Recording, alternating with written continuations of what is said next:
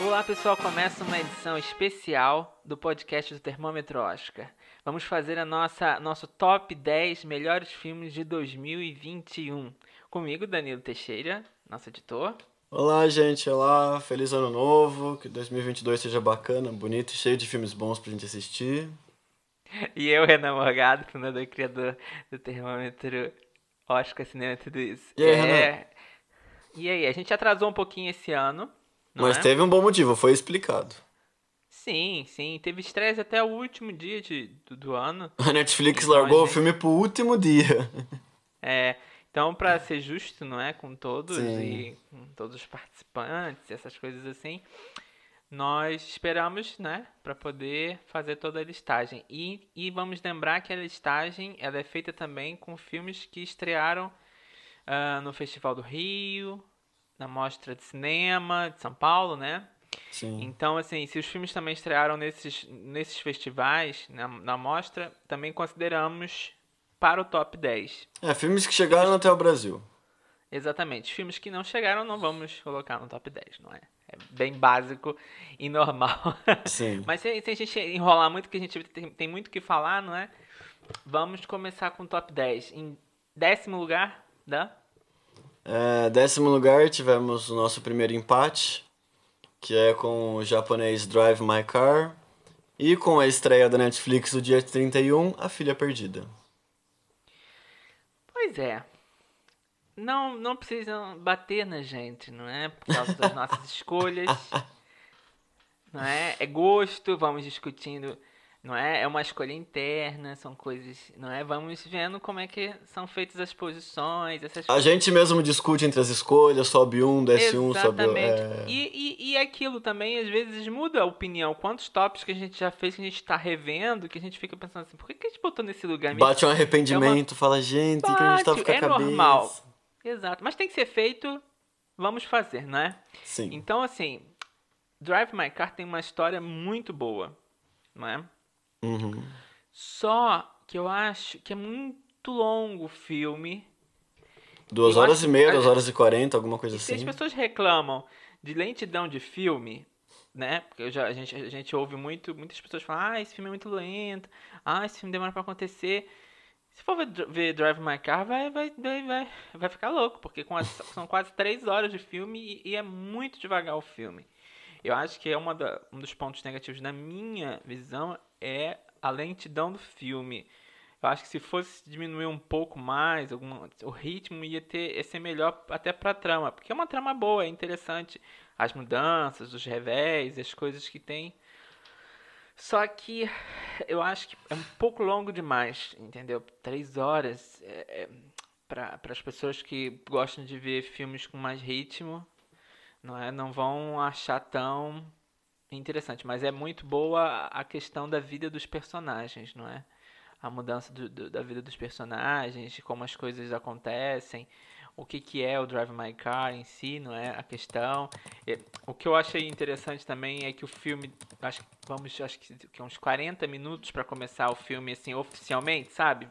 Uhum. se fosse um grande prólogo para poder explicar, porque eu- se eu não me engano o o, o curta não, o conto que do qual se Uhum. baseia, não é? O, o filme tá ao oposto, pelo jeito o mais ou menos o, o o meio e o final do filme é o início do filme e o final, o início do filme é o final. Pelo jeito eles alteraram a ordem. É, só, só colocar um adendo aqui pra quem gostou, pra quem se interessar, o livro é O Homem Sem Mulheres, do Haruki Murakami. São sete contos e o Drive My Car tá lá junto. E aí, se eu não me engano, fazem essa. Eu acho que até é interessante, porque eu acho que se fosse ao contrário também ia tirar um, um pouco, eu acho, da, da, da questão em si. Mas olha, é um dos grandes nomes dessa temporada, Uhum. não é? Principalmente para filme estrangeiro. Ah, tá correndo bem, tem sido bem falado. Venceu o roteiro em Cannes, venceu muita coisa, venceu o melhor filme em Nova York, venceu o melhor Porque filme a em Boston. história, a história é boa. Eu só não acho que o ritmo esteja bem. Eu também não sou, não é a pessoa que vai mandar mudar o filme, mas eu tô falando, é, pra mim, Pra mim isso é um pouco às vezes cansativo, entendeu? Isso vai, vai perdendo. É tipo você dando a história, vai ficando interessante, vai ficar interessante. daqui a pouco- Tanto que o prólogo eu achei muito mais rápido. A história, o início da história, ele é muito mais rápido. E depois vai ficando e vai caindo o ritmo, sabe? Mas é assim, né? É o estilo do filme. Pra quem gosta, não é? É um bom filme. E o empate também ficou com a filha perdida, não é? Isso, de Maggie não Gyllenhaal. batam, não batam na gente, não é? Não, não, não sejam, né? Mas o que acontece com a Filha Perdida? Eu acho que é uma trama muito interessante, foi adaptado, né, pela própria Meg. Eu acho que para um primeiro filme tá muito, tá muito bom, para um primeiro filme, não é? E hum, tendo o apoio ali da Olivia, que é uma atriz que você sempre fica atento, não é? Ao, ao que ela faz. Ah, a Jess que faz ela no passado também tá muito bem, tem o seu momento. Ela faz uma coisa aqui em A Filha Perdida muito interessante, que a gente sempre reclama, eu e o Dan, da questão de flashback. Eu odeio. É, porque flashback é uma coisa que vai, às vezes, é, cansando o filme, porque às vezes você não tem conexão nenhuma e eles, como escolheram uma atriz, né, com bom, bom talento para poder manter a força, para poder estar no passado e a gente tá junto. É, e ela foi esperta porque o, o flashback ela vai começando assim, vem pouquinho, tipo, como se fosse lembrando flashes de memória, sabe? Bem rápidos. Uhum. E depois vai aumentando, vai aumentando, até o momento que é enorme o flashback que se faz. Pra gente poder entender. E o título é. A pessoa que for ver o filme vai entender o título, não é? Lembrando Mas- também que A Filha Perdida é o livro da Helena Ferrante. Best-seller, né? Muito famoso, então o filme vai ter bastante visibilidade. Pois é, é um Que filme- inclusive vai ajudar a Olivia Colman a chegar ao Oscar também, né? Vai ser bem comemorado. Eu acho que ela. Sim, que eu acho que ela sim vai ser indicada, porque ela tá numa atuação bem interessante. Eu vou falar uma coisa que talvez as pessoas não vão concordar, mas foi o que eu achei. Eu achei um pouco. Apesar da gente entender o que se passa no passado da personagem da Olivia, eu acho que não há muita conexão entre as duas atrizes que fizeram o papel. Não parecem, às vezes, que são a mesma personagem. Eu acho que é mais uma explicação do porquê a personagem se tornou assim do que uma ligação uma a outra, entendeu? Eles até pintaram o cabelo da Jess, fizeram live e ficou pra ficar parecido, mas não achei que houve muita, não sei, não senti muita essa, essa conexão. Uhum. Às vezes é complicado, né? É uma, uma questão às vezes que as duas atrizes têm que ver, não é juntas, não sei. Mas é um filme interessante com um final interessante. Mas o, qual, é, qual é uma questão do filme que eu fiquei meio assim? Eu acho que dá muitas voltas. Entendeu? Dá Uhum. muitas, muitas. Eu acho que você pode dar voltas no filme, obviamente, porque é o normal pra você criar a curiosidade. Mas eu acho que dá muitas voltas. E hum, isso às vezes pode ser um pouco. tira um pouco o foco. Mas é muito interessante. Você não chegou a ler, né? Porque o, o livro ele também ele vai bastante, ele é bem. É, mas é Ele, na- livro- ele, é- o, o livro narra as duas histórias também, o passado e o presente de forma de forma junta e ele demora pra explicar tudo é, corretamente mas também. livro, livro e filme são coisas diferentes, né? Nossa, eu tô Tá. falando pela forma como o livro também é contado. Ah, sim, sim, sim. É, é aquilo também ela pode ter que, que a Meg queria talvez ser mais próxima do livro, não fazer muitas mudanças, não é? Mas e, e de resto eu acho que foi uma boa direção sim da, da Meg. Ah, eu não acho Uma que a Olivia estreia. ganhe, não acho que a Olivia ganhe o Oscar. Não, não acho. Eu acho que ela vai ser indicada. Não Mas ela tem bastante chance de ser indicada a roteiro adaptado, né? Sim, sim. Mas eu, E assim, pegar talvez uma décima vaga em melhor filme, já que agora vão ser 10, então ela pode lutar por uma vaga em melhor filme. Talvez. Não, não acho muito. Não sei. Eu acho interessante a, a temática do filme, da questão da, da mulher em si, o papel da mulher, não é? A questão dela ser mãe, a, a, a questão dela ser mulher, a questão dela trabalhar, entendeu? Uhum. E as escolhas que a gente às vezes faz e se arrepende depois, não é? É a vida. Tem que às vezes lidar com elas e que às vezes é bom numa hora pode se tornar muito doloroso depois.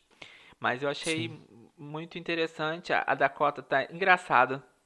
Essa temporada estão os dois, né? A Dakota e o. Jamie. o- é. em dois filmes com destaque pro Oscar. Engraçado, Tá né? vendo? É a temporada da redenção. É, a carreira, né? Carreira. Uhum. Mas vamos lá, vamos lá pro, pro nono lugar. Nono No lugar. nono né? lugar. Nono lugar foi também um empate. Prometemos que esse é o último empate da lista. então, no nono lugar ficou No Ritmo do Coração e Ou Coda. Okoda, não é? Ou, e Identidade. Eu- Ah, Eu já acho legal porque são os dois filmes menores da, da lista estão aí, né? Os dois independentes, os dois correndo por fora. Sim, e sim. É, é, no ritmo do coração, tava pensando aqui, Coda, mas eu ia falar, mas tem vamos falar o nome nacional.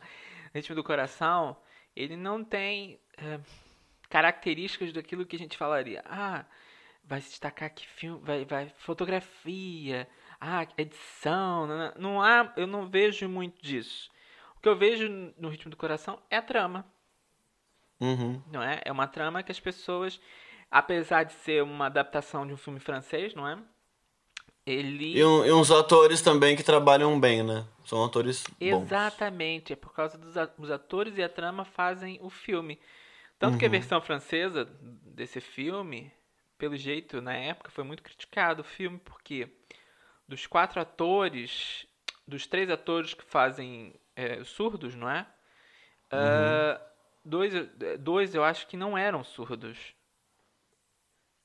Imagina, não é? Então isso foi uma grande polêmica. E dessa vez não, todos são. Todos os que fazem surdos são surdos mesmo. Sim. E é muito interessante você poder ter essa perspectiva da vida, não é? Da, É engraçado que já veio de família. um ano que teve o som do silêncio, né? Exatamente. Já trabalhou isso. Bem interessante. Sendo que dessa vez é uma visão da família, mas é a visão de uma filha. Coda, coda o significado é, é, é filha, é filha de, pai, de, pais, de pais adultos surdos. Mais ou menos isso que significa Uhum. coda. Então, é, é uma perspectiva exatamente de uma filha que ouve, não é? Diante de uma família em que todos são surdos. Então as dificuldades, não é, de uma que se, é, ela meio que acaba se tornando meio que uma conexão pros, pro, pro, pro, pros irmã, pro irmão e pra mãe e pro pai, pro mundo. Então ela toma muita responsabilidade, não é, por causa, né, de Uhum. estar entre os dois mundos. E ela acaba estando nos dois mundos. E uma pessoa que está sempre entre dois mundos, às vezes não está em nenhum mundo. Não sei se você tem essa noção, né? mas é tipo assim, é, parece que não é do mundo do, do- dos surdos, mas também não é do mundo dos que ouvem. É, fica naquela, naquele limiar, e ela fica nesse... É que nem fala, né? Quando você tá em cima do muro, você toma pedrada dos dois lados. Exatamente. E ela quer tomar uma posição na vida dela, não é? E isso é uma questão interessante no filme. E, e- e eu achei muito, muito, muito fofa a história, apesar da gente meio que prever como é que o, ra- o- Uhum. o, ritmo e a, a sequência do, da trama passa. Mas eu achei muito interessante. Sabe o que, que eu achei muito interessante no filme? Tem uma passagem que eles fazem meio a estilo O Som do Silêncio. Que é meio que pra você ter a sensação do que, que é que eles passam.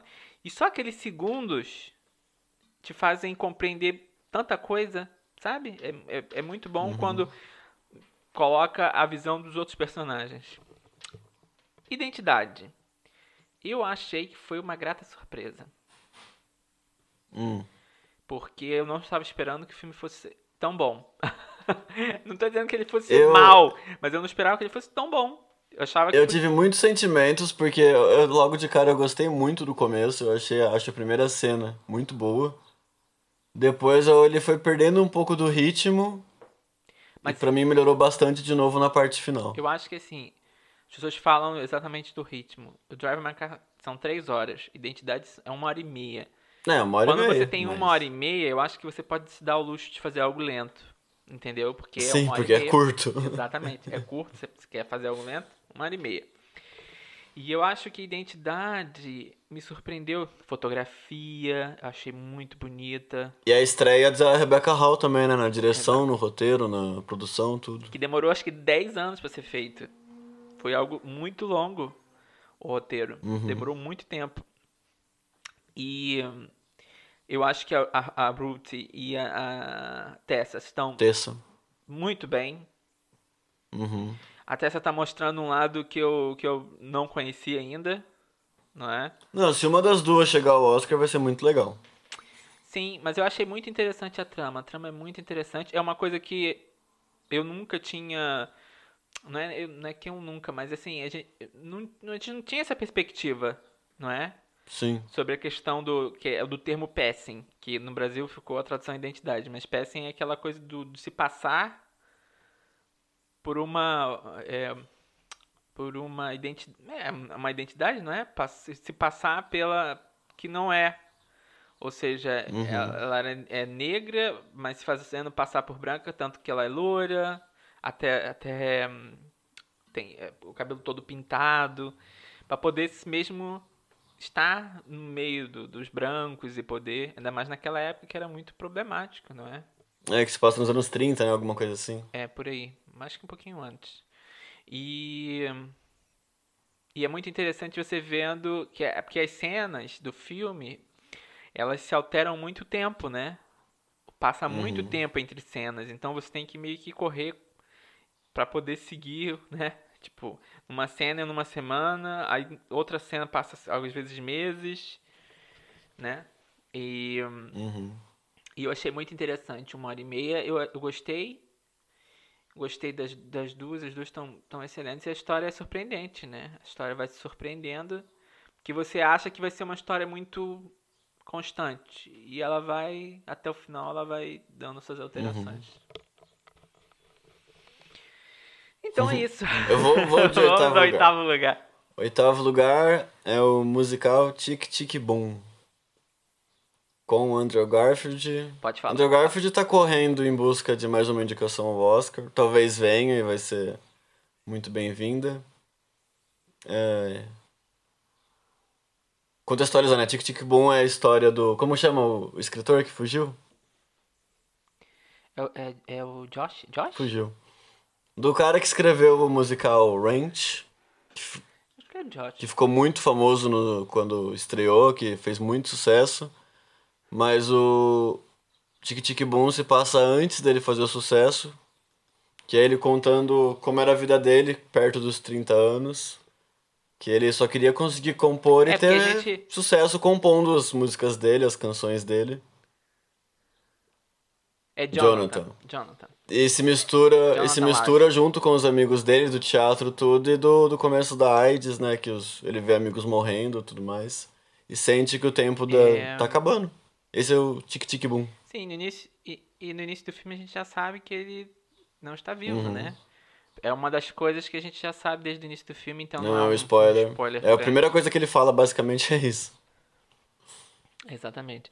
E, assim, eu tava pensando sobre o, o, o Tic Tic. e, e eu acho que é um tipo de musical que as pessoas gostam. Eu adorei. Porque você não sente. Sabe, exatamente, porque você não sente que está vendo um Sim. musical no começo do filme. Então o filme vai te levando até o momento que daqui a pouco já é mesmo estilo musical, sendo que você já entrou tanto na trama que já não te incomoda Sim. tanto. Porque tem muitas pessoas que se incomodam com, com musicais, porque imagina, é, as pessoas estão falando daqui a pouco começam a, a cantar. Isso incomoda muito. As pessoas tem gente que fica envergonhada. Eu já vi Sim. pessoas envergonhadas assistindo musical porque ficam constrangidas. Infelizmente, porque nunca assistiram muito musical. Quando você assiste muito musical, você fica acostumado Mas com isso. todas as músicas do Tic Tic Boom são muito bem inseridas, eu acho. Exatamente, muitas, muitas coisas se passam na mente Uhum. dele. Então acho que para as pessoas vai fazer muito mais sentido. Sim. É, o Andrew tá muito bem no papel. É, eu acho que é o melhor papel dele Eu que eu já que- vi agora com o Tic Tic Boom. Sim, o personagem assim no início do filme me irritou um pouco. Ah, eu gostei. Eu, pra mim funciona. Pra mim funciona. Não, é que no, no início ele é um pouquinho irritante porque ele, ele não deixa de ser egoísta. Sim, a trama mostra isso. Então isso é- é um pouco irritante do personagem. E com o tempo ele vai vendo. É uma pena como a vida dele acabou, não é? Não deu, não deu, não teve tempo de ter o sucesso que ele tanto buscava, não é? O reconhecimento, pelo menos. Ele sentiu um gostinho, mas não chegou Sim. a ver tudo que podia, que, tudo que o, que o musical ia virar. Exatamente. Então eu acho que é uma pena. As músicas estão boas, aquela cena. é, Não vou falar que senão vou dar Não. spoiler. É, é, e eu acho que. Vai, eu acho que é uma, um filme que pode aparecer sim melhor Também filme. acho. Melhor ator pro, pro Andrew, talvez melhor edição, porque a montagem é bem legal. Melhor som, E vamos talvez. lembrar que quem é o diretor. É, o né? diretor é o Lin-Manuel Miranda, um dos grandes compositores de Exatamente. musicais dos últimos anos. Exatamente. Eu acho que por isso que ele conseguiu fazer bem o musical, É. entendeu? Porque ele também teve uma visão de uma pessoa É. que faz. E provavelmente ele Musical. também passou muito tempo com a mesma, mesma visão do próprio Jonathan. De escrever um musical Exatamente. e querer produzir, não saber aonde, e sentir, E ele demorou muitos, muitos, muitos sentir anos. essa Ele demorou urgência, né? De conseguir escrever alguma coisa, de conseguir ser alguém. Ele demorou anos pra fazer o In The É. Heights. E depois de anos pra fazer o, o Hamilton. Ou seja, ele sabe o processo que é o Hamilton. Imagina, olha o sucesso que se tornou. Sim. E ele também, né? Ele virou compositor da Disney e tudo. Foi indicado ao Oscar por Moana, pelas músicas do Moana. Sim, mas ele ainda não conseguiu. Imagina, ele já mostrou que é bom diretor, compositor, mas ele ainda não conseguiu é, atrair pro, pra atuação. No cinema, pelo menos. Não é. É, eu acho que ele vai ganhar Oscar de canção em algum momento. Então não sei se vai ganhar Oscar de atuação. É, não, eu acho que por, enqu por enquanto. Não, por enquanto não. ainda não. Quem sabe, né? Mas, é- mas é- o Tic Tic Boom tá muito bem. Eu, eu acho que ele É, fez uma eu, boa eu gosto bastante. adaptação do, do- da vida do, do Jonathan. E Próximo, Renan. ele aproveitou muito. Rapidinho, Ah. ele aproveitou muito bem o. que é, baseado no musical, né? Sim. Então fez muito bem a adaptação do, do da própria vida que o Jonathan escreveu. Vamos lá. Sétimo lugar, King Richard, Criando Campeãs.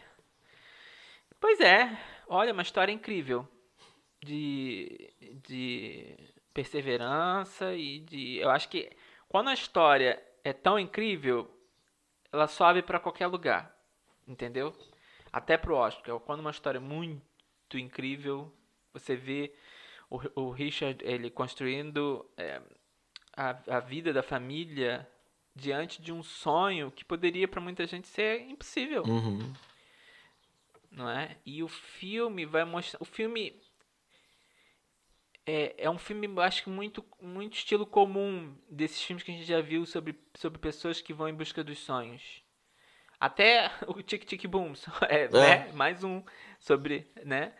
E, e sendo que é mais estilo, acho que quanto o Tic Tic Boom parece um pouco mais diferente que é musical, não é? Esse já é mais estilo tradicional, aquele dramático, estilo dramático. Tem reviravoltas. Will Smith está bem, só que com certeza eu acho que poderia sim ser indicado ao Oscar. Talvez vença. papel. Isso é que eu não sei. Eu ainda tenho as minhas dúvidas. Sabe por quê? Hum. Porque eu acho que o personagem começa muito bem e depois para. Ele fica constante. Não há, não há grandes mudanças depois, entendeu? Porque depois, realmente, você, quer, você, você vai vendo que o filme vai focar na, na Serena, na Serena e na Venus, Venus, né? Que é a Venus. Uhum. E hum, então o filme já fica mais focado nisso, acaba se focando nisso e eu acho que deixa um pouquinho ele, apesar do- dos pesares dele estar assim no filme o tempo todo, mas sem tantos holofotes, porque você quer saber, apesar de você saber o que, que vai acontecer, você quer ver o que, que, que, tá acontecendo, né, da, da- na evolução delas. Uhum. Mas é, é, é muito inspirador, não é? Quando uma pessoa vai atrás do. Mesmo na dificuldade, porque, porque o que o filme fala, porque você conseguir criar uma estrela, né? Pode ser, mas duas na mesma família, às vezes é uma coisa que no tênis era é muito difícil, né? Você ter duas. Enquanto no cinema você acaba vendo mais, não é? Irmãos, irmãs. Mas no Mas, esporte assim, ainda. No esporte, né? e que queiram as duas seguir o mesmo caminho, né? É bem, é bem interessante. Eu achei interessante o filme e eu acho que as pessoas vão gostar assim do filme baseado em fatos reais, aquela coisa que a academia O Will Smith que é muito, que sempre é muito bacana, né? Sempre boa bilheteria. Sim, sim. Sim, ele tá e, e ele tá numa atuação que depois você vê nos vídeos do verdadeiro Richard, você vai vendo que ele fez igualzinho. Entendeu? Tá uhum. Tá igualzinho. Tanto que ele tá muito bem no início do filme, porque você vai vendo, não é? O personagem, né? mas depois eu acho que fica estático. Na minha visão. Fica um pouco estático. E. Hum, mas vamos ver. Mas não tirando é. os favoritos para chegar ao Oscar e talvez vencer. Não, não tira. É. Talvez vença. Talvez vença. Mas, na minha opinião, eu ainda não vejo vitória. Ainda. Calma. Muita calma. Sim. Vamos lá. Então, sexto lugar. Sexto lugar de Steven Spielberg, Amor Sublime Amor. Outro musical. Que, ao, ao meu ver, numa temporada com tantos musicais, é o, o maior, assim. É... é foi uma super produção. Ah, né? Sim, mas é que, é que é um ano de muitos musicais, até meio atípico, né? Porque teve bastante musical que chegou até aqui. Mas é, fazia tempo que eu acho que eu não, não gostava tanto de um filme do Spielberg. Mesmo sempre gostando, porque é o Steven Spielberg. Mas eu acho que é o melhor filme dele em muito tempo. Acho que eu senti um pouco o. O tamanho do filme, que é 2 horas e meia, 2 horas e 40, alguma coisa assim. Eu senti. Achei um pouco longo, mas é muito bonito. É muito bonito. Sim, sim, a fotografia. A fotografia, as atuações. Figurinha, é, é tudo muito bonito. As é canções é colorido, são né? boas. A, a Rachel Zegler é muito boa. Talvez ela não seja indicada porque não vai ter espaço na categoria, mas se tivesse um espaço lá, ela seria merecido, seria legal. É, no momento a gente até tá apostando no termômetro. Sim, mas, mas é, é que tá muito concorrido ela, Nicole Kidman ali e tal. É aquela quinta vaga que a gente sempre fala, é, né? É, quinta vaga. Que pode ser ela, Penelope Cruz ou Nicole Kidman agora. Ah, ai, gente, não vou falar sobre... foco, não posso foco, falar, foco. porque eu vi, não é? Eu vi e... Já tá na Amazon, o Ricardos, né? Sim, sim, apresentando é, o Ricardo. Mas calma. É... Não tá no top 10, né, não gente? Está, então isso significa alguma está. coisa. Mas é que tem que, tem que falar da, da Ariana DeBose, que realmente cresceu muito na temporada e faz sentido, porque ela é muito boa. E engraçado que depois eu até fui ler sobre o como foi na época o original e estavam eu vi algum site falando que o primeiro Amor Sublime Amor lançou a carreira da Rita Moreno. E Sim, vai lançar não, também da Ariana, não tenho dúvida. Sim, a Rita Moreno é tão fofo quando ela ganha o Oscar. Quem puder ver o vídeo, ver. Ela tá tão surpresa, tão surpresa, que é tipo, é, você fica contagiado pela, pela felicidade, né? Dela Sim. ganhar o Oscar. Né? E, e foi a carreira dela, veio daí, com certeza. Da Ariana também é acho é muito, que vai. E é muito, muito interessante. É como se deve ser, deve ser pra ela quase um ciclo, né? Porque ela volta amor sublime amor, não é? E volta, e, e, eu achei que seria uma participaçãozinha ali, tipo um Stan Lee no, nos filmes da Marvel. Mas não, deram hum. personagem, deram música, ela canta, é... é ela se tornou uma lenda, É legal, é bom. Próprio... É legal. É, e... e... eu acho que chega no Oscar, chega pra melhor filme. Eu, eu acho que pega tranquilamente uma vaga em melhor filme.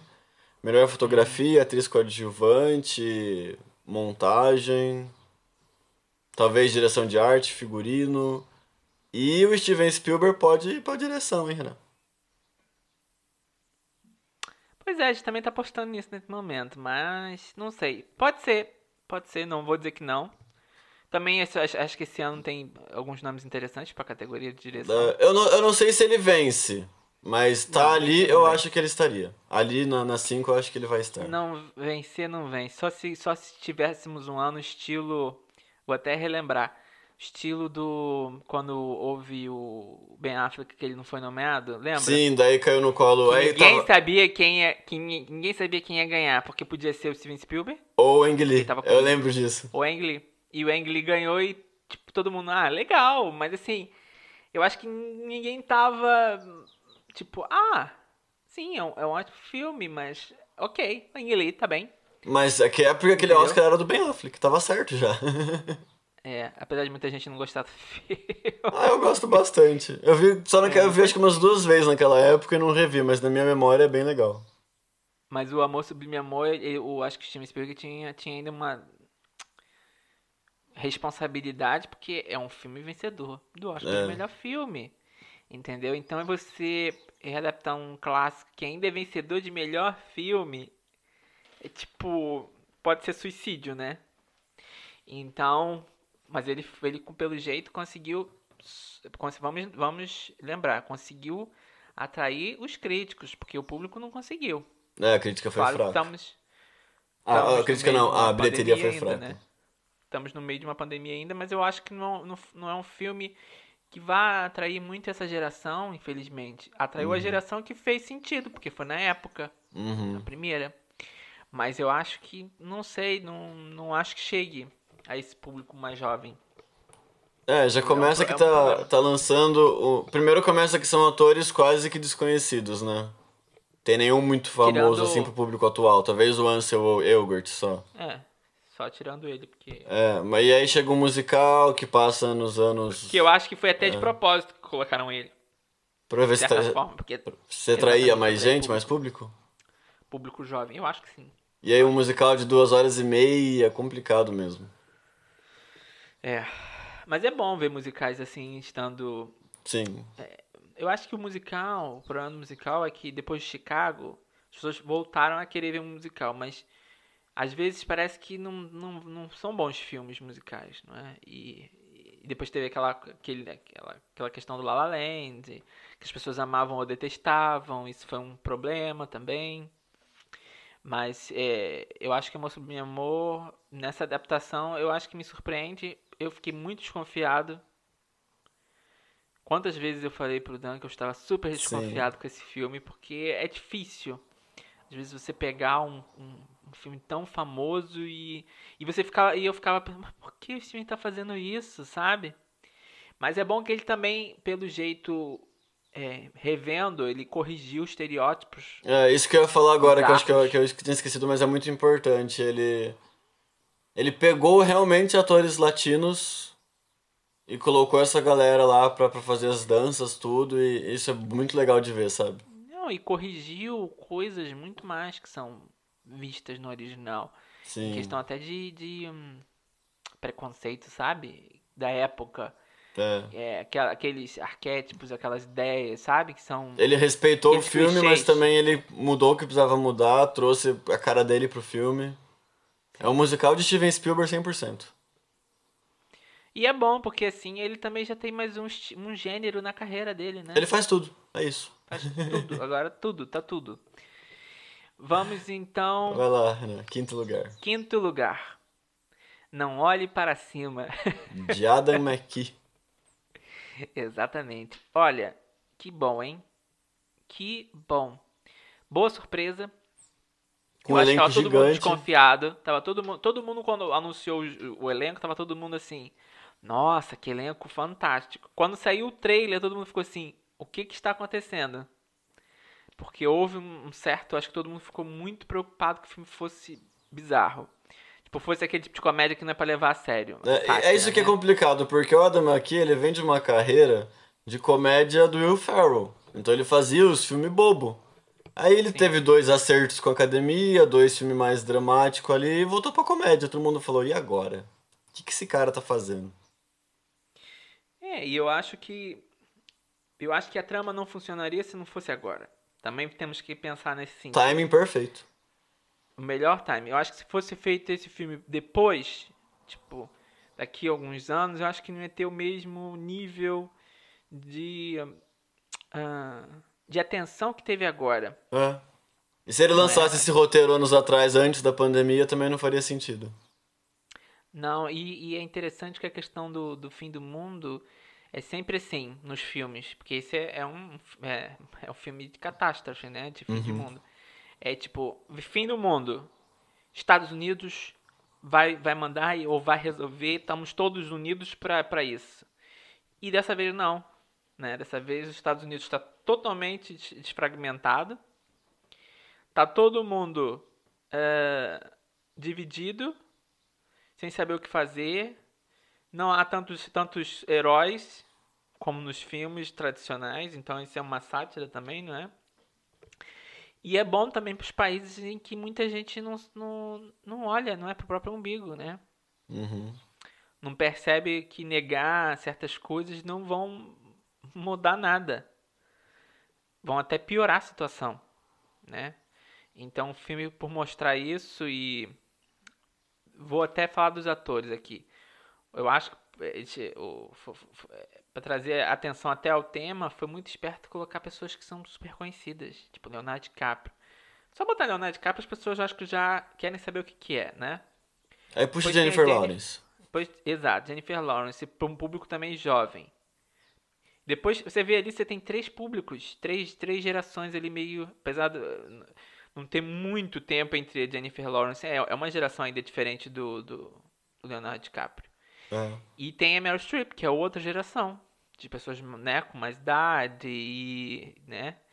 E, e você ainda que... pega o Timothy chama, chama Chalamet. Timothy Chalamet que tá em Duna é, agora.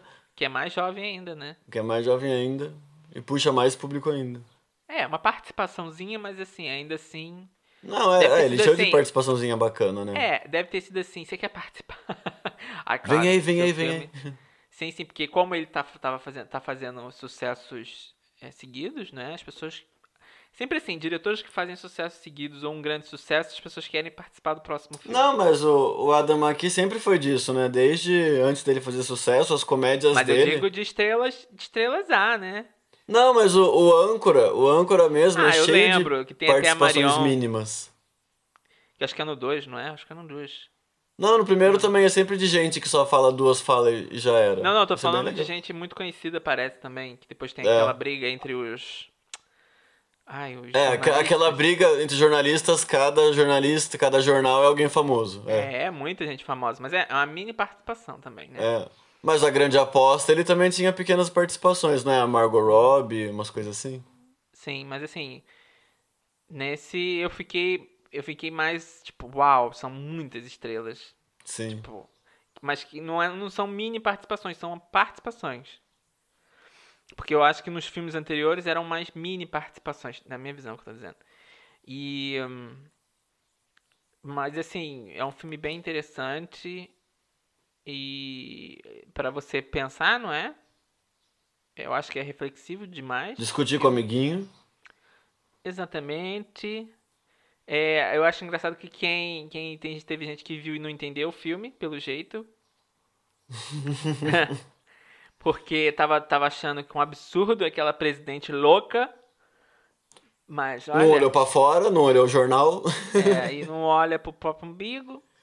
Não olha pra mas, quem votou. Exatamente. E é engraçado essa visão que as pessoas. Até nisso as pessoas não conseguem ver Gente. Mas é muito bizarro. Mas assim, eu achei uma ótima sátira, bem interessante. Eu a também Jennifer, achei, é. A Jennifer Lawrence está num, numa atuação diferente dela. Mais histérica, mas está. É, o Leonardo DiCaprio também tá, deu uma, uma nova. Uma nova roupagem que eu, que, eu, que eu ainda não tinha visto. Apesar daquela barba que me incomoda muito no início do filme. parece muito fake aquilo mas ainda bem que resolvem durante o filme. Mas assim, o filme ele é muito interessante, faz críticas muito boas e eu acho que vai estar assim entre os indicados a melhor filme, porque foi um e filme roteiro? que foi um filme que tava todo mundo falando. Sim. Tava todo mundo falando o filme. O filme no final do ano se tornou uma um comentário normal, não é? E eu faço até piada agora se tem uma coisa assim muito estranha Tipo, se o tempo tá esquisito, imagina, se tivesse, imagina, se tivesse que estar frio, agora tá quente, eu, falo, eu já falo, não olhe para cima. Entendeu? Que olha, pode ser algo muito perigoso. Mas assim, gostei. Gostei e merece, eu acho que tá bem merecido o quinto lugar. Sim. Próximo. Quarto lugar, é, temos a representante da Itália para o Oscar, A Mão de Deus, de Paulo Sorrentino. Sim, é o, é o filme que é autobiográfico, né? Vamos dizer assim. É, o filme mais pessoal do Paulo. é a vida dele, praticamente. Sim. E, e eu me surpreendi no sentido do tão ah, pessoal dele. dele Olha, ter- é, primeiro eu só queria, eu queria só falar que se você não sabe absolutamente nada sobre o filme ou sobre a vida do Paolo, assiste o filme primeiro antes de ler qualquer coisa. É, exatamente, por causa dos spoilers, né? Que as pessoas estão dando. Por causa dos spoilers, das cenas que tem, então você assiste primeiro antes de procurar. Por, pra, É, pra poder. pra não- experiência ser boa. Exatamente, e você se surpreender, porque eu acho que o bom de um filme é você não saber spoiler e ter as reações, não é? Sim. Ser surpreendido. E A Mão de Deus eu achei que é, é bem interessante, porque primeiro consegue muito, muito bem reproduzir a época dos anos 80. Muito bem. Eu, eu achei que eu tava mesmo nos anos 80 da Itália. Tava, Uhum. é, é, tipo, muito bem é, conseguido isso, de, de, de lembrar uma época antiga. Depois, eu achei muito. Eu fiquei pensando nele dirigindo esse filme, principalmente algumas cenas pesadas do filme. Tipo, deve ter sido um momento muito forte pra ele, né? Sim. Mas também é o único que poderia fazer, não é? Porque é, é a pessoa que tem noção da vida, né? E então é, é, é bonito ver algumas cenas, algumas cenas são, tem uma coisa ali que são, ou outra que são bizarras, você pensa assim, nossa, foi assim mesmo que aconteceu? E, hum, e é interessante, todo diretor devia ter um filme assim da vida, né? Tipo, quantos diretores a gente vê que fazem sobre a sua própria vida? Mas acho que todo diretor devia ter um momento fazer um filme sobre a sua própria vida, porque às vezes pode ser Quaron algo- mesmo com Roma foi um sucesso absurdo aquele Roma. Exatamente. Ah, por falar nisso, eu acho que o, a o diretor ele, ele, ele viu Roma e eu, eu não se eu não estou enganado, porque eu acho que eu li isso em algum lugar. E ele viu que de- por causa de Roma ele falou assim, eu acho que eu consigo fazer. Sim. Entendeu? Ele, ele meio que ganhou coragem de falar sobre a vida dele depois de ver Roma. E que bom que a Netflix tá abraçando esses projetos, né? Sim, é, pelo menos é, é um- é uma coisa positiva, porque também o filme consegue ser mais visto, não é? Mas É. assim, não, não acho que seja um filme pra família, eu não acho que seja. Apesar de mostrar muita família, mas tem algumas cenas lá que, que eu acho que são muito pra adultos.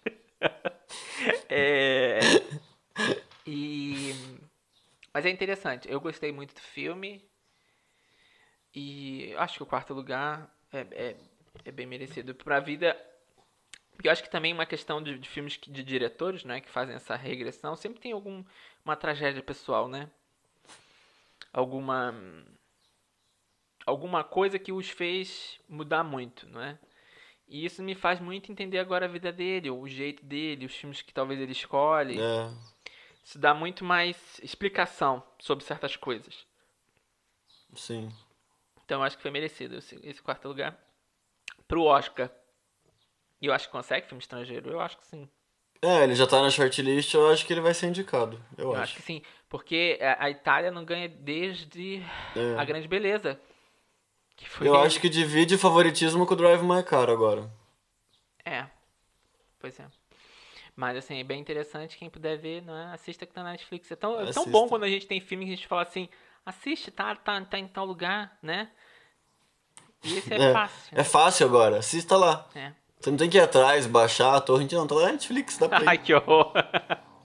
Ué, fala, fala o terceiro lugar, vamos pro próximo. terceiro lugar. Tá vendo? Também da Netflix. Ataque dos Cães. Olha. é, é, um, é uma trama boa pra caramba.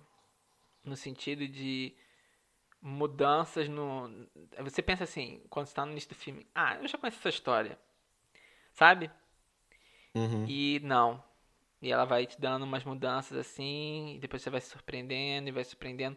As pessoas que falaram que o filme é lento, não é lento em comparação ao Drive My Car. Então não é, não é lento, Cães. Entendeu? Ele tem um ritmo. Então nem assista Drive My Car, fica longe. Não, é, veja o Drive My Car, mas assim, se, a pessoa reclama do Ataque dos Cães, não vai conseguir ver Drive My Car. É essa que é a minha questão. O fi filmes, filmes, alguns filmes têm problema assim de ritmo, mas eu não acho que Ataque dos Cães tem problema de ritmo. São cenas um pouco longas, mas não são, não acho que há problema de ritmo porque tá sempre acontecendo alguma coisa. E o Benedict tá muito bem. Olha, eu acho que ganhou Oscar. Eu acho. Por enquanto, eu acho. Entre ele e o Smith, você acha que é dele? Eu acho que. Sabe por quê? Porque o personagem dele tem mudanças. Essa é a diferença do, do, do Will Smith. Eu acho que o, o personagem dele tem mais. Um, eu acho que o, o pro, pro, positivo, né, pro Benedict, é que ele consegue uhum. ter mudanças. Existem. É, o personagem vai alterando até o fim da trama. E eu acho que é isso que é interessante. Quando tem um personagem que vai, vai não é evoluindo, mas assim, alternando, né? Para coisas uhum. bem diferentes e hum, situações bem diferentes. E ah, infelizmente que não dá para falar muita coisa às vezes do filme porque revela muita coisa. Entendeu? Principalmente porque no filme você começa de uma forma e termina de uma forma completamente diferente. Eu, eu achei muito bonita a fotografia do filme. Eu achei bonita. Me lembra, não tô dizendo que é igual, gente, não tô dizendo que é igual, mas sabe aquela coisinha do lembra um pouco. Porque é tão recente que a gente tenta fazer uma comparação logo, né, que é Nomadland, nessa coisa de paisagens, paisagens tudo. né? Então eu achei bonito. A Jane tá, fico feliz pela Jane por ter conseguido fazer o projeto. Esse... Voltar, né, ao Oscar depois de 20 anos. Sim, e o ataque, a história do Ataque dos Cães teve anos e anos e anos para ser adaptada. Sim. Tipo, passou pela mão de um monte de gente até chegar, né? E a Jenny pode ser. A Jenny vai ser indicada em direção, certamente, a favorita. Talvez seja indicada em roteiro adaptado. É uma história e... muito interessante, muito interessante. E Kirsten Dunst e o Code Smith a McPhee Kirsten, também a, a, indicados. A, a, Dunst eu não sei se vai, se vai ganhar, não. Infelizmente. Mas a primeira indicação dela vem. É, eu espero que sim. Eu espero que sim. Eu tô com muita dificuldade esse ano para atores coadjuvantes. Porque o qual é o problema no Ataque dos Cães? Pelo menos o que eu achei, ela não tem uma grande cena. Uhum. Ela tá sempre quase. Quase chegando. Mas não chega naquela cena que você fala assim, tá aí, o Oscar da Viola Davis, o choro. A gente sabia que ia vir dali. o Oscar Danny Hathaway, o choro também. Da, da, da canção. Da canção. A gente sempre tem uma, uma, às vezes, uma cena que dá... Uma cena. Né, que dá uma... O clipe Oscar. Uhum. E eu senti um pouco falta disso. O do o Benedict tem toda hora cena, praticamente. Entendeu? Tem sempre uma cena que você fica, uau. Né? E, e pelo jeito, eu, eu também li algumas coisas e ele meio que mergulhou mesmo no personagem. Entendeu? Ele fez um, umas coisas ali para poder né, entrar no personagem e ficar bem. Mas assim, gostei, gostei. Gostei muito do, da história. Só que não foi suficiente para pegar nem o segundo nem o primeiro lugar. Porque o segundo lugar é. é... Dana. Denis Villeneuve. Olha, não viu no cinema? Vai ser complicado você talvez entender. É. Entendeu? Porque... Procura uma TV grande. É, porque assim, Duna foi feita pro cinema. Um amigo que tem um retroprojetor. Duna foi feito pro cinema, telona. diferente da maioria dos que estão aí na lista. Por exemplo, Almoço Sublime Amor, ok. Mas assim, a maioria das do, dos filmes da lista, as pessoas tá até conseguem ver em casa. Apesar que todo filme bom, Sim. a gente consegue ter mais atenção no cinema. No cinema a gente tem aquela atenção 100% no filme e consegue ter mais, né? Só que Duna eu achei que tá tudo muito bem feito. No sentido de fotografia, edição, direção de arte, figurino. Uh, e por isso ele tá, tá no segundo lugar. Por causa da, da, da, dessa, da conquista pela maioria, sabe? Uhum. Problemas. Não, o, o Dennis fez a lição de casa, pegou o livro que falaram que era infilmável e fez um filme bom. Problemas. Eu acho que assim, é, é, pra quem não tá por exemplo, Star Wars, né? Que é sempre assim nos filmes Star Wars. Começam com um milhão de, de, de coisas, de nomes, de pessoas. E você fica, o que está acontecendo? Quem, quem é quem? Quem não está muito inserido no, no mundo do Star Wars, por exemplo, fica confuso no início de filme. Porque são várias referências que você às vezes não tem noção. E Duna é um pouco assim. Sim. Duna fala muita coisa em pouco tempo e você fica tentando acompanhar. Isso eu acho que é um problema para algumas pessoas. Podem não achar o filme bom. Mas uma vez que você entra na trama, depois que você passa Você isso, exatamente, você vai embora e vai querendo ver o que vai acontecer com, com na, na, na trama toda.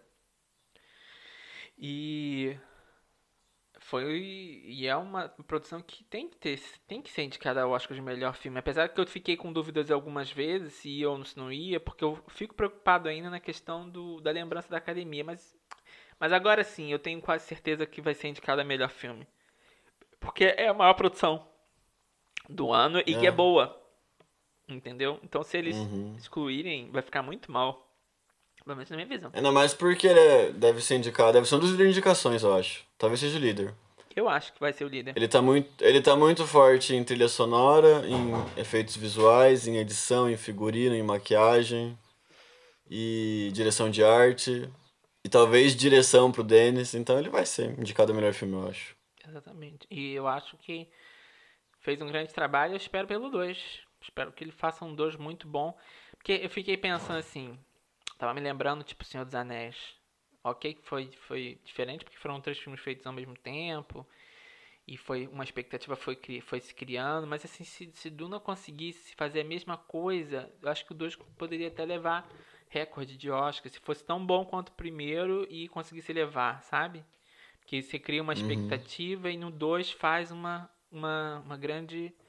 Apesar que, na, Um mi- apesar grande, que, né? na minha opinião, dava até pra três filmes. Porque o primeiro filme tem tanta informação tão rápida que se fosse dado aos poucos, acho que também não seria mal.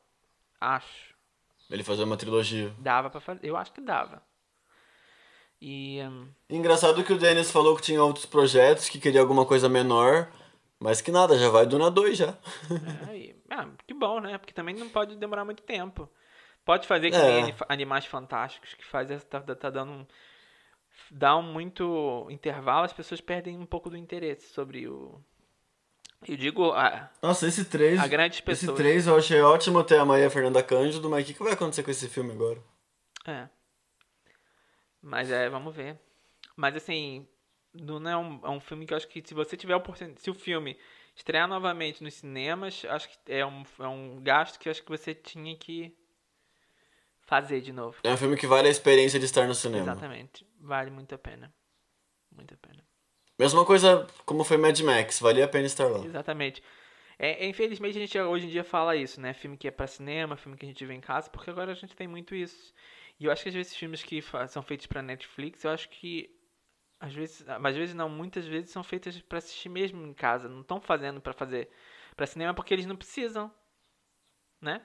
Uhum. Então, e aí quando alguém faz do, do, do- na Netflix um filme que é pra cinema, tem dificuldades, né? Porque são Sim. poucos, às vezes, os lugares que estreiam e você, às vezes, não tem a oportunidade de ver no cinema porque tá em pouquíssimos lugares. Ou, às vezes, nem tá, só tá nos Estados Unidos. Então, complicado. Mas, ó, Duna. Vamos ao, ao primeiro lugar.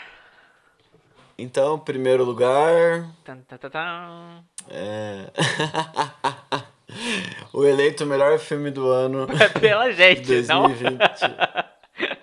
Hã? É eleito pela gente, né? Eleito pela gente, o melhor filme de, do ano de 2021 é Bel. Belfast de Kenneth Branagh. Ex- Branagh. Exatamente, olha. Pode ser um pouco. Ah, é porque o BFS tá ganhando tudo, vocês botaram em primeiro lugar. Não. É um filme, assim como A Mão de Deus, muito pessoal. Pessoal. Uhum. Finalmente o Kenneth botou a cabeça e vou, vou fazer um filme sobre algo que eu conheço, sobre algo que eu tenho, né? E, e assim, Depois de se arriscar a fazer Thor e ser um filme chato. fazer algumas coisas que talvez não fazia muito sentido e talvez, né? E é, é, é fofo. Eu não quero dizer que é, é fofo o filme. Não tem uma, uma palavra melhor porque eu achei muito fofo o filme. É uma hora e meia, basicamente, um pouquinho mais. E acontece, tá sempre acontecendo coisas. Você consegue muito bem viver, ah, tá- está em Belfast. Você consegue muito bem sentir que está lá naquela época. Algo que às vezes muitos filmes não conseguem que eu sinto às vezes muita dificuldade às vezes ver filme, filmes que levam para certas épocas que não conseguem reproduzir. Tantos que temos aqui nomes na, na lista de filmes que conseguiram Identidade, A Mão de Deus, Ataque dos Cães, que conseguem reproduzir uma época. Quando você consegue reproduzir muito bem uma época, você consegue eh, atra- me, me atrair pela gente e atrair as pessoas, não é? Preto e branco, nem tudo, mas assim, bonito, bonita fotografia, enquadramentos e coisas assim são muito bonitas.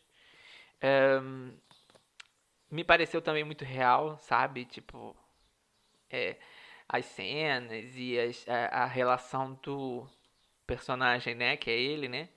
Com o cinema, ou seja, desde pequeno ter aquela relação. E você tentar Isso, a academia vai adorar. Sim, e, e sim, eu acho que é um filme que. Qual é um problema que eu e, e o Dan já conversamos? Quando foi.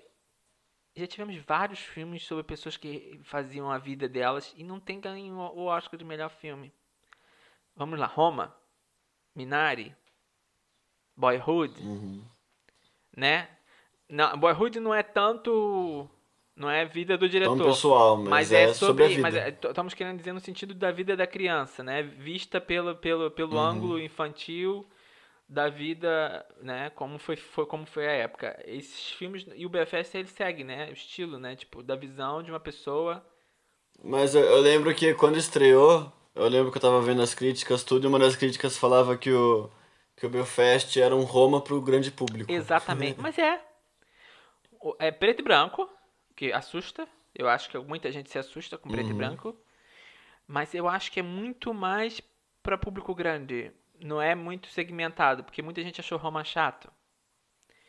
Entendeu? Então eu acho que Belfast está muito longe disso. Ele pode ser preto e branco, mas tem passagens interessantes. E você é uma horinha e meia, passa rápido. Entendeu? E eu acho que às vezes as pessoas também têm um pouco de. de preconceito, de certa forma, com preto e branco, porque sempre imaginam que preto e branco é ligado a algo chato. Né? Ou algo muito artístico. Antigo. E antigo, né? E muito artístico. E... Mas eu, eu achei o, o Belfast muito interessante. Ah, Eu acho que a indicação de melhor filme é óbvia. Melhor direção, melhor roteiro Melhor original, direção, melhor, roteiro, foto melhor atriz coadjuvante, eu acho que pode sim. pra Kaitiona. Aí ator coadjuvante tá entre o Ciaran e o Jamie Dornan, talvez os dois eu acho os indicados, dois nunca muito sabe. difíceis, apesar da gente estar apostando também nisso agora. Mas eu acho difícil É. os dois. É, tem que ver como que vai ser no Acho SEG. difícil. Mas acho que no Globo de Ouro os dois conseguiram, por isso que os dois estão ali. mas eu acho, acho- ainda acho difícil. Porque o, o, É, vamos ver o o, SEG. o, o Jamie, ele não, não Jamie tem uma Dornan. grande cena também. Eu sinto falta disso, sabe? Uhum. Sinto falta disso. Depois eu tava pensando, agora curiosidades em si. Porque eles botam o Jamie e a. Ai, o nome dela não é difícil. A. Que faz a atriz coadjuvante também, a que faz a mãe. A Kaitiona. É, são muito bonitos, os dois. e depois eu fiquei pensando assim, faz sentido, porque o Kenneth, quando ele era novo, É ele era muito bonito. Quando ele era novo, assim, digo mais. Agora já é um homem muito mais velho. Quando ele era novo, ele era, ele era bonito. Mas ainda é um velho bonito. Sim. Mas assim, faz sentido, né? Ter dois pais tão bonitos, porque. Sim. né? E, e eu acho que ficou bem interessante o filme e eu acho que vale muito a pena assistir. Ver em família, é um filme super familiar, super. é, Faz, faz, faz coisas ali muito interessantes, assim, sabe? Da vida, é, é- a relação mãe e filho, sabe? É bem engraçado. E a relação do pai, né? Que é aquela questão do pai, não- não- da presença do pai que não é sempre constante. E você vai, vai também tendo uma noção do porquê que o diretor também é assim, né? Né? Da vida e tal.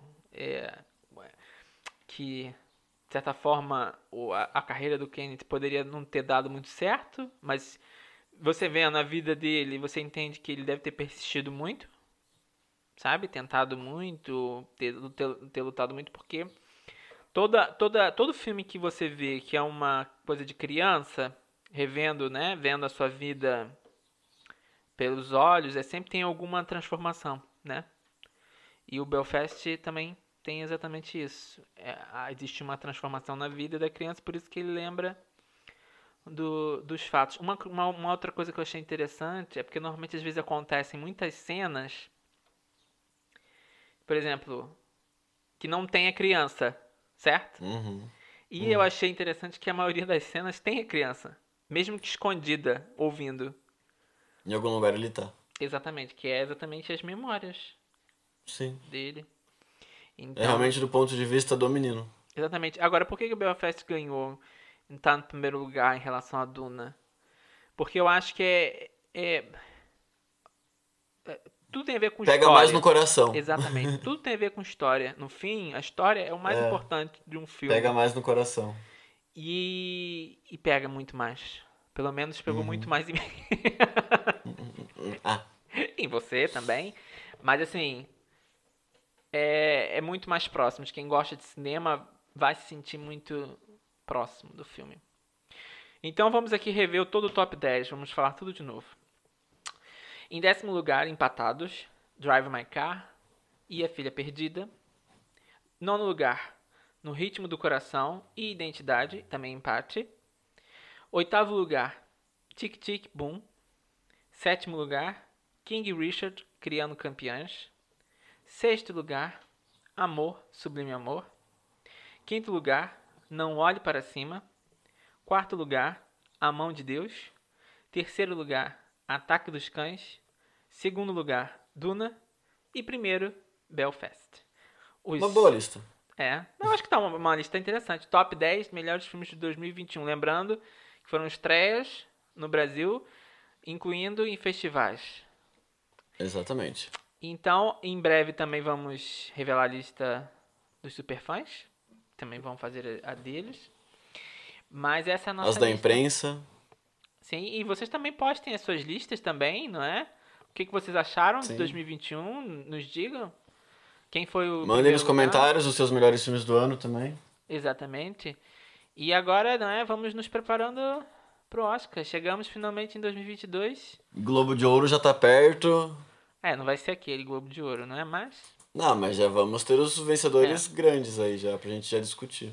Exatamente. Então, já, já temos já pelo menos um, Acho que a maioria, muitos desses filmes vão ser indicados ao melhor filme, pelo menos a gente já teve já um um olhar, não é, sobre eles. Sim. Que é bom, que às vezes demora muitos filmes para estrearem no Brasil ou para poder ter uma visão deles. É, eu senti que com a Netflix e talvez com a Amazon isso deu uma facilitada, né? É. Mas... É muito mais fácil ver os filmes antes do, do Oscar agora. E eu acho que também os cinemas não querem arriscar. Os cinemas, eu digo as, as distribuidoras não querem arriscar muito. Perder é. espaço também. É, mas é isso, pessoal. Foi esse nosso top 10. Valeu. Tchauzinho, até o próximo podcast. Tchau. Tchau.